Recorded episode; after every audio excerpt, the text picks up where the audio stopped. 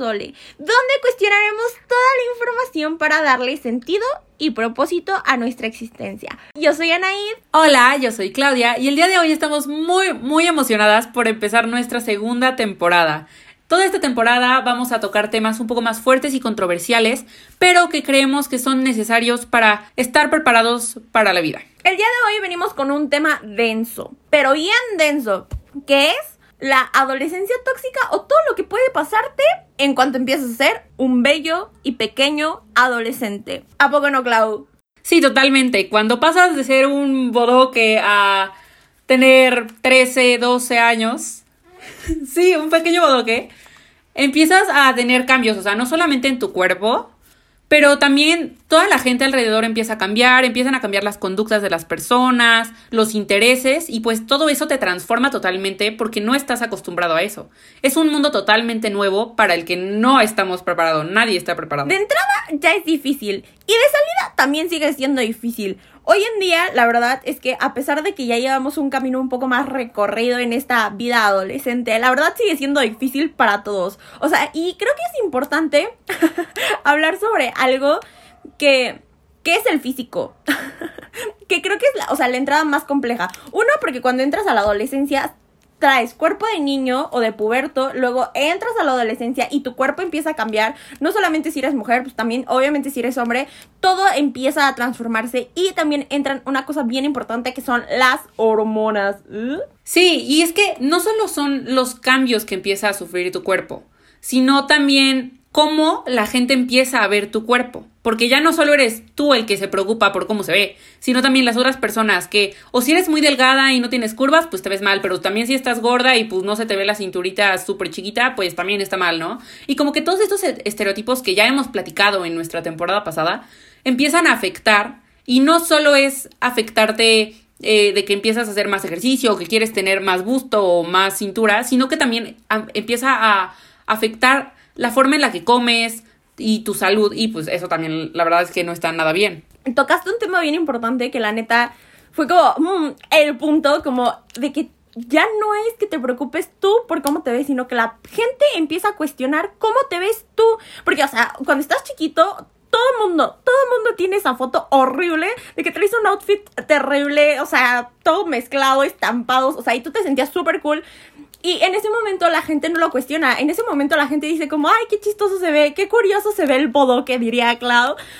Y, y después pasa un pasa justo esta etapa donde ahora todo el mundo cuestiona cómo te vistes o cómo estás o si subiste de peso, bajaste de peso y así. Y entonces justo esto entra muchísimo en tu parte emocional porque todo el mundo ha estado en, en esta ha estado en ese momento donde alguien te dice como, ay, qué bonita te ves, bajaste de peso, ¿ok?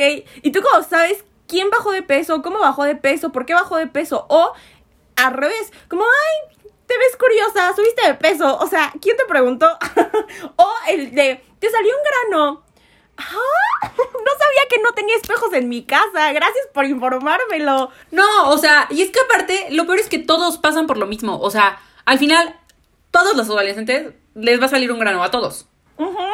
Porque todos tenemos hormonas, como lo dijiste hace ratito. Entonces, creo que el hecho de juzgar a las personas por cómo se ven o lo que tienen ese día, creo que está muy, muy mal porque es algo que a todos nos pasa y que te puede pasar en cualquier momento, aunque lo evites, o sea, aunque te laves la cara todos los días o aunque hagas una super dieta, por cualquier cosa algún día puedes subir de peso y pues no está mal, o sea, ¿por qué eso te haría ver menos bonita? Justo, justo. Y, y es que tiene tanto sentido porque a veces te puedes viajar, o sea, un comentario negativo, la neta, tú no sabes cuánto daño le puede hacer a una persona, o sea, cualquier comentario, como eso que les acabo de decir de, ay, tienes un grano. Una de entrada, qué observador eres por dar tu comentario. Y de segundo, tú no sabes qué está pasando a la persona, o sea, detrás de eso. O sea, tú no sabes si tuvo un problema súper denso en su casa. Y entonces el hecho de que tú le hayas dicho de que, ay, tienes un grano, que lo vemos como en manera despectiva, pero es algo súper normal tener granos, no entiendo por qué es despectivo. Pero X, este, ¿qué tal que le afecta súper denso en su, en su autoestima o en sus problemas mentales o en sus problemas? O sea, si no es nada bueno que aportar, mejor guardémonoslo. ¿Tú algo por lo que has pasado, Clau? O sea, como en esa parte de tos. Ah, demasiado, pero mira, algo que nunca, no, no le he contado casi a nadie, fue que cuando iba, o sea, imagínate, ni siquiera había entrado a primaria y ya me estaban como empezando a criticar por cómo me veía, porque yo soy una persona muy delgada, o sea, pero, o sea, no delgada de que se ve como tornadita, o sea, no, delgada, delgada. Entonces, pues sí, y me decían, o sea, había una niña en mi salón que me decía que era anoréxica y pues yo así como... Para empezar en primer, yo, yo no tenía ni idea de qué era ser anoréxica, o sea, después yo investigué y fue como, y, y, o sea, dije como, ¿qué le pasa a esta niña, no? Porque me dice así. Llegué a sexto, que es cuando empiezas como a cambiar, ¿no? Tienes 12, 13 años, empiezas a desarrollarte, etcétera. Me acuerdo perfecto, estábamos un día ensayando para la ceremonia y yo estaba hasta adelante porque pues tampoco soy muy alta, ¿no? Entonces yo estaba hasta adelante y había varias niñas atrás de mí y era el día de mi cumpleaños. Y en mi escuela, el día de tu cumpleaños podías llevar ropa de calle, no tenías que llevar el uniforme. Y pues a mí me gustaba usar pantalones súper pegaditos, súper skinny jeans y playeras súper pegaditas. Llego yo, estoy parada el día de mi cumpleaños y la niña de atrás me, me toca la espalda y me dice, Claudia, es que sí está súper plana. Para empezar, yo jamás en la vida me había preocupado por eso. O sea, jamás. O sea, una niña de quinto, de sexto, ¿qué, se va a preocupar por eso? Me dicen eso. O sea, mi autoestima se fue así. Y es un problema que actualmente siento. O sea, es, es algo que actualmente sigo teniendo y sigo sufriendo. Justo ese es el ejemplo claro de que un comentario, neta, por lo más chiquito que puede ser, te puede afectar. O sea, uf. No solo un, o sea, no solo un momento, o sea, puede ser como muchísimo tiempo.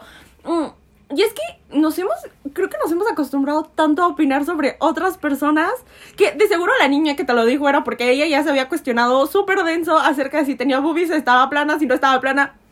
Que aparte es súper, súper innecesario porque, a ver, o sea, no es como que vas por la vida midiendo los brazos. o sea, no es como que digas, ay, tú tienes los brazos súper largos. Pues no, ¿cuál sería la diferencia en que tengas boobies grandes o boobies pequeñas? Es exactamente the same shit. O sea, una vez, no sé por qué, mi mamá me dijo así como, No sé con quién estaba discutiendo, no sé si con mi mamá, acerca del bra. Como, si debía usar bra o no debía usar bra. Y yo, pues, ¿cuál es el, o sea, cuál es el problema en que yo no use bra? O sea, en que enseñe qué. O sea, es como enseñar los brazos. ¿Por, qué en algún momento se le dio tanta importancia a las boobies? O a las pompas o a lo que sea, o sea, no lo entiendo. De verdad que no. Y, o sea, si tú estás pasando por lo mismo que pasó Clau, o por lo mismo que hemos pasado absolutamente todos los seres humanos, porque en todos han opinado sobre nosotros. O sea, en todos. Aparte de que es difícil, o sea, no es como fácil decirte como, ay, Clau, lo siento mucho. O sea, pues no, ¿qué te puedo decir? Es, es un proceso que cada uno individualmente tiene que trabajar, pero eso sí, o sea, yo creo que ahí sí tienes que dar, o sea, el tiempo necesario como de autogestionarte y de autovalorarte y ver como, oh, pues no tengo pompis. y luego, ¿qué vas a hacer?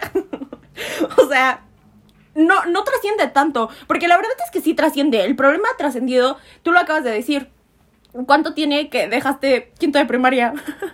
sí, o sea, ¿qué te gustan? ¿Cuatro o cinco años? Y. Denso. O sea, es. O sea, es algo, es algo que se te queda mentalmente. O sea, ya ni siquiera lo relacionas con que fue la persona que te lo dijo. Simplemente es algo que tú ya sabes que tienes. Y te pones a hacer mil rutinas para crecer glúteos, mil rutinas para, para crecer pierna y no funciona porque tu tipo de cuerpo no es así. ¿Y qué pasa? Que te sigues sintiendo muy mal contigo misma o contigo mismo. Justo, justo. O por ejemplo que los hombres, pues, hay hombres que pues, están mamados y hay otros que no, y no se va a poder, o sea, hay personas que son súper arregladas, exactamente, o sea, y no se puede, y no lo puedes cambiar porque así es tu cuerpo, o sea, ¿por qué cuestionarnos tanto acerca del físico? Es que yo no lo voy a entender, y, y creo que sí es bien complejo, y sí es súper denso, súper denso. ¿Algo más por lo que has pasado, Clau? ¿Otra cosa que nos quieras compartir? No, creo que en general es eso, porque... No sé, siento que, aparte yo que iba, y tú también que fuiste en una escuela de niñas, o sea, pues básicamente todo era eso. O sea, no era como que te cuestionaran de otras cosas. Todo era apariencia y cómo te veías. Y eso también te lleva a trastornos alimenticios, que también es como súper fuerte. Y ahí sí ya no es como solamente tu físico, sino tu salud involucrada densamente en cómo te ves, cómo te sientes y puedes morirte por un comentario de estos. O sea, suena como muy drástico, pero si han pasado por un trastorno alimenticio. Pero puede llegar a pasar. Saben lo denso que es y saben que ya no es un juego. Sí, exacto. Y el problema es que ya no solo es como, ay, sí, eh, dejo de comer un poco de grasa, o sea, no, es literalmente dejar de comer. O comer muchísimo para después irte al baño a tirar todo eso que ya comiste porque te sentiste culpable. Es algo muy, muy, muy mental, que es muchísimo más complicado de sanar, por así decirlo, ¿no? No solo de sanar físicamente, sino de sanar emocionalmente.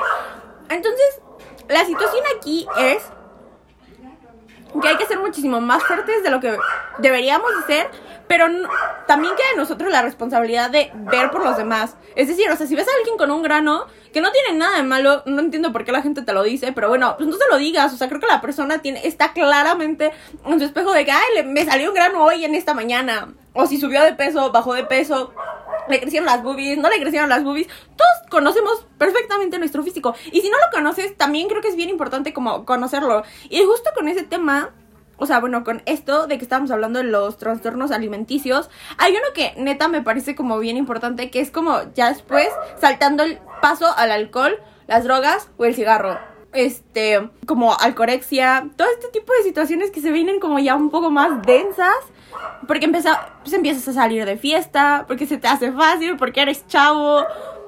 Porque te empiezan a dar más libertad, ¿no? Porque, o sea, al final estás creciendo, estás evolucionando. Entonces, pues tus papás en tu casa piensan que pues eres más responsable, que puedes tener más libertades, te dejan salir. Pero el problema es que, como no venimos preparados para esto, no sabemos qué hacer. Nos nublamos porque es un nuevo mundo en pues que no conocemos y que puede haber cosas que pues obvio no son nada buenas para nosotros ni para nuestra salud. Se te hace, neta, se hace muy fácil fumar y así, como un día agarraste un cigarro, al otro día lo vuelves a agarrar, al otro día, al otro día, al otro día y se convierte en una adicción. Y la neta yo ahora sí ya lo veo más denso, porque no está sencillo quitarte la adicción. Sobre todo como yo veía personas que, lo, que dicen que es por estrés, que te relaja, bla, bla, bla, bla, bla, bla. Ok, pero si estamos pensando en que apenas estás entre los 13, 14, 15, 16 años y vas a vivir unos 80 años y empezar a echar veneno a tu cuerpo de esa manera tan densa, pues ya, o sea, ya tiene perspectivas. Ok, es estrés, pero no es la primera vez que vas a lidiar con estrés. No, y es que lo peor, que, o sea, sí, sí, se convierte en una adicción y un día empiezas con uno, al siguiente día son dos, al siguiente día son tres. Lo peor es que ya dependes totalmente de eso que te metiste por diversión. O sea, de repente ya lo necesitas para vivir. Y pues eso es lo que a mí se me hace muchísimo más grave, ¿no? La neta yo les recomiendo que si no le saben, no se metan nada. Mm, nada por diversión. Ok, prueba todo lo que tengas que probar porque eso también es indispensable. Pero, o sea, mucho ojo con la forma en la que lo gradúas porque pues obviamente no te vas a quedar con las ganas, ¿no? Al final estamos chavos y se nos hace fácil. sí, sí, sí. O sea, bueno, tomen el consejo de Geno, porque yo la verdad no tengo mucha experiencia en esa área. Y Geno, o sea, es que Geno salió muchísimo más que yo. O sea, yo me acuerdo que íbamos en primera secundaria, segunda secundaria, hasta tercera un poco. Y Geno así salía y pues, o sea, bien, ¿no? Y yo, o sea, yo la verdad soy de quedarme en mi casa todos los días. Entonces, pues sí, o sea, Geno entiende que es necesario probar. Yo soy muy cuadrada y digo como, no, no, no, pruebo nada, pero Geno... No, pues se te antoja. Es como, como cuando vas a una dulcería y pues ves todos los dulces y pues obviamente se te van a antojar, pero ojo, pues tampoco te puedes comer todos los dulces porque entonces, ¿qué pasa? Pues te salen caries y luego las caries duelen. Así que... Mmm, y en esta parte igual de las fiestas creo que también sale mucho tu sexualidad. O sea, te empiezas como a autodescubrir y empiezas a ver porque a pesar de que vivimos en una sociedad como súper heteronormativa, pues justo cuando empiezas como a crecer y a explorarte y a... Pues sí, literalmente crecer, pues te vas a dar cuenta de las cosas que te gustan. Y justo ahí también creo que es bien importante no quedarte con las ganas de nada. O sea, que, que pruebes todo o que sepas bien lo que quieres para que luego pues no te arrepientas de las situaciones. Pero, o sea, todo esto tiene que ver con tener cuidado de cómo llevas tú tu sexualidad. O sea, me refiero a cuidarte. O sea, la verdad es que estamos todavía muy chiquitos. Para todo. Entonces, el hecho de querer ejercer esa sexualidad y esa responsabilidad que viene con ella, creo que todavía no somos lo suficientemente maduros. O sea, yo que tengo, que voy a cumplir 18 años, no me considero para nada lo suficientemente madura para poder cargar lo que ese tipo de responsabilidad lleva. No sé qué opines tú. se nos hace fácil. Es súper fácil ir a la farmacia a comprar un condón. Pero creo que falta muchísima información acerca de, o sea, educación sexual. O sea, no nada más es como, ah, voy a la farmacia y compro un condón. Amigos, también el herpes se puede pegar por la boca. Entonces, tú te besas con un desconocido, tú no sabes sus mañas, tú no sabes, o sea, esto es real. No es como cualquier cosa. Antes yo lo pensaba como más a la ligera, como, mmm, viva la vida. Pero la verdad es que no. Solo eso sale en los libros de la SEP. ¿Qué sale en los libros de la SEP? Pues que hay enfermedades de transmisión sexual y que te tienes pero, que o sea, tú cuidar y que tu cuerpo como, cambia y así. Mm, ¡Qué padre! Eso es mentira. Pero no, no es mentira. De verdad es súper importante. No solo, o sea, no solo para ejercer tu sexualidad, sino para poder respetar la sexualidad de otras personas y como que todos vivamos en un mundo muchísimo más armónico. Porque no te salió el... No ves TikTok, ¿verdad? Pero, por ejemplo, acaba de ver un TikTok de que se, que se volvió súper viral de una chava que decía como, ¿quién nos va a enseñar a hablarle a una chava cuando, o sea, cuando te guste una chava, ¿no? Porque vivimos como tan heteronormativo que cómo ligarías con una chava, ¿no? En el dado caso de que te gustara una chava. Algo así decía. El punto es que el TikTok se volvió súper viral y muchas chavas eh, contestaron acerca de este TikTok como yo llegaría y la agarraría y como cosas así. Y entonces, o sea, otras personas decían como, es que tú no puedes tocar a una persona que no te está, o sea, correspondiendo como que tú la toques. O sea, no puedes llegar a- con alguien, abrazarlo y ligártelo nada más. Que no te responde de la misma Ajá, manera. Porque ni siquiera lo conoces. Ni conoces al chavo, ni conoces a la chava. O sea, no conoces a nadie. Y creo que sí es bien importante porque en esta, como, ¿cómo nos gusta que nos liguen y cómo nos gusta que nos conquisten? Es medio extraño. Porque al final no estamos, o sea, no. ¿Y cómo lo hacen? O sea, la diferencia entre cómo quisiéramos ser conquistados y cómo realmente la gente piensa que debería hacerlo, ¿no? Pero, por ejemplo, o sea, imagínate, esta era la situación, este, tú estás como en un lugar, en un café, en un bar, en lo que tú quieras, y alguien llega y te agarra la cintura, o sea, te agarra por, por atrás, y entonces, o sea, eso decía la chava, que así llegaría y conquistaría a otra chava, y entonces otra chava contestaba y decía como, a ver, no, espérate, o sea, uno, la chava no te dio la autorización de llegarle por la cintura, a abrazarla y así, o sea, no es, no es una cosa, es un ser humano, y tú no sabes los traumas, ni tú sabes el trauma que tú le puedas generar a la chava o al chavo por llegar y agarrarlo por atrás, ¿me voy a entender? Y al mismo tiempo tampoco conoce su sexualidad. O sea, qué es lo que ella prefiere. o que le gusta. Y entonces como que justo ahí me di cuenta que la neta sí, o sea, que nos damos atribuciones que no nos corresponden y que a veces pensamos que las personas son cosas, pero es porque vivimos como, justo en esta etapa siento que se está viendo mucho la información acerca de todo, o sea, ¿cómo se dice? O sea, de todos los gustos sexuales, eh, no, no son gustos sexuales, ¿cómo se...? De todas las preferencias. Ándale, preferencias sexuales, como todo este tipo, orientaciones, es orientaciones, ¿no? Este, que hay tanta información que a veces como que no sabes bien qué onda, pero creo que sí es bien importante que todos se informen y que obviamente la sexualidad es todo un espectro, o sea, tú puedes llegar a tener 30, 40 años y te van a empezar a gustar cosas totalmente diferentes a los 30 y a los 40, o sea, como que tampoco deberíamos como de encerrarnos en un solo vaso así de que yo soy hetero y yo soy esto y a mí me gusta esto y... eh, porque pues no es así, o sea, a mí un día me puede gustar el chocolate y otro día dejarte de gustar el chocolate solo porque, pues no sé. A ver, Te puede enfadar el chocolate y pues dices como, no, pues ya no quiero pero sí es chocolate. importante la autoexploración y sobre todo que investiguen.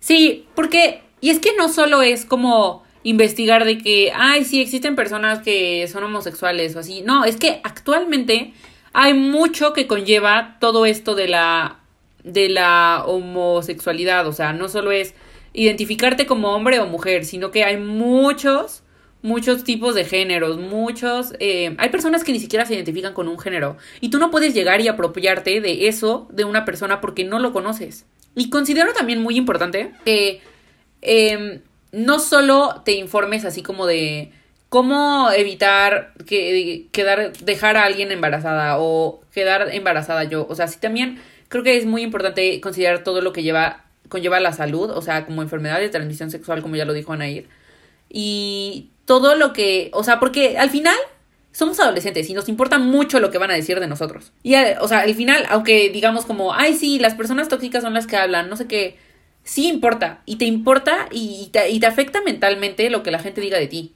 por más que no quieras. Entonces creo que también puedes considerar eso, porque eso también puede llegar a afectar como, no, no que afecte tu reputación, porque al final tú no eres lo que haces, pero sí puede hacer que la gente hable de ti. Y si tú no eres totalmente segura para que eso no te afecte, te va a afectar sin duda. Aquí tengo una cuestión. Este. um, Hace un tiempo. bueno, Ahora ya no, pues porque no salgo. bueno, supongo que ustedes tampoco, no deberían de salir, ni de convivir con tanta gente. Este, como que era muy común denominar a las mujeres de cierto tipo de manera por ejercer una vida sexual. Ojo ahí. Y también los papás involucran mucho en eso. Y la neta es que yo no me había dado cuenta y es que tiene tanto sentido. Tú no puedes juzgar absolutamente a nadie por su vida sexual.